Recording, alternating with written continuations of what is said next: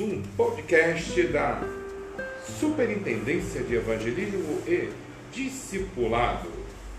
Desta feita, nós vamos meditar um pouco sobre sonhos, com base no livro de Joel 2,28, que diz: E há de ser que, depois, derramarei o meu espírito sobre toda a carne e vossos filhos e vossas filhas profetizarão. Os vossos velhos terão sonhos. Os vossos jovens terão visões. Hoje nós vamos meditar um pouco sobre os sonhos. Aqui fala dos velhos que terão sonhos. Imagine, as pessoas atingem uma certa idade e eles não vão mais num local chamado futuro, num local chamado distante, num local chamado além. E estes sonhos, eles dependem de você querer ir ao local do seu sonho. O sonho está no local futuro, no ambiente futuro, numa situação futura. Nós saímos do presente, aonde nós estamos, e vamos nesse futuro para vivenciar, para nos deleitar nos objetos dos nossos sonhos. Tem um sonho que as pessoas têm dormindo. Você dorme e você tem sonhos. Mas não é desse sonho que eu estou falando. Eu estou falando de um sonho que você tem acordado. Você acordado, você sonha. Você pode estar num local como num leito de cama, doente, você pode estar é, adestrito a um local como presídio, delegacia. Você está cerceado até de locomoção. Mas os teus sonhos, eles te levam além daqueles locais. Eles te levam além do dia que você está vivendo, além das horas que você está vivendo.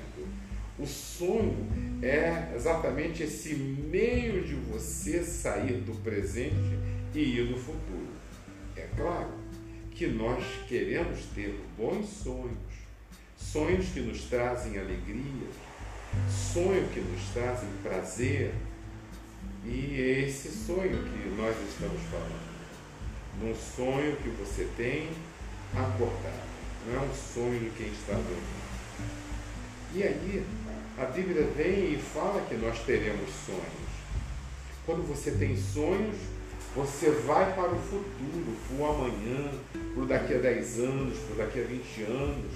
Os teus sonhos te levam a tempos futuros. E isso é muito bom, porque quando você já não programa mais um futuro para você, você está morto no presente. Você está desanimado da vida, você já não tem o porquê lutar, para que lutar, você não quer alcançar nada. É como se você desistisse da vida. Mas os sonhos nos levam a nos agarrar à vida para que nós venhamos realizar essas coisas que estão num futuro possivelmente próximo ou um futuro distante mas nós já vivemos desde já aquilo que nós sonhamos. Sonhos. Quantos sonhos eles fazem parte da nossa vida diária e nós nem sabemos que é sonho, são meros anseios. Por exemplo, nós sonhamos com muitas coisas que alimentam a nossa vida hoje. Se você tiver a ideia de que os sonhos alimentam a vida, você vai sonhar mais. Você vai sonhar com muito mais coisas, muito mais possibilidades na tua vida, porque os sonhos alimentam a vida. Os sonhos te fazem trabalhar. Os sonhos também te fazem acordar cedo. Os sonhos te fazem estudar. Os sonhos te fazem até juntar dinheiro. Os sonhos te fazem você a procurar fazer o melhor de cada dia. Os sonhos. Quantos têm sonhos de felicidade? Sonhos de ser feliz e essa felicidade ser inesgotável. Então, o sonho, ele te leva a um momento de felicidade que de repente hoje, naquele momento, você não está vivendo. Mas quando você sonha com felicidade, te dá um upgrade na sua vida, você se renova, você tem mais vontade de viver. Aí vem o sonho alimenta a vida. E o sonho de eternidade? A vida que nós temos, veja quando nós sonhamos, nós queremos viver, nós queremos usufruir a vida hoje porque temos sonhos. E o sonho de eternidade, nós queremos isso para sempre. Sonho de vida eterna, sonho de coisas eternas, sonho de gozo eterno, felicidade eterna. Esses sonhos, eles alimentam a nossa vida hoje e nos fazem é, a cada dia mais forte para alcançar esse futuro aonde residem os nossos sonhos. Sonho de liberdade. Quantas pessoas anseiam por liberdade? Pessoas que estão em presídios, em delegacias, e muitas estão cerceadas dentro dos seus próprios lares. Elas estão presas mas elas gostariam de ter liberdade. Elas gostariam de, vamos dizer assim, andar, de poder ter a liberdade de se locomover num espaço geográfico o mais longo possível. Então, essa liberdade. Mas quantas outras liberdades nós temos sonhos na vida? Liberdade de poder falar, liberdade de cantar, liberdade de se vestir como gostaríamos de nos vestir, muitas vezes não temos dinheiro, posses financeiras e nem o local onde nós estamos é adequado, mas temos sonhos, sonhos de nos divertir, sonhos de lazer, sonhos de ter. Veja quantas coisas. A liberdade também, vamos voltar lá à ideia da liberdade.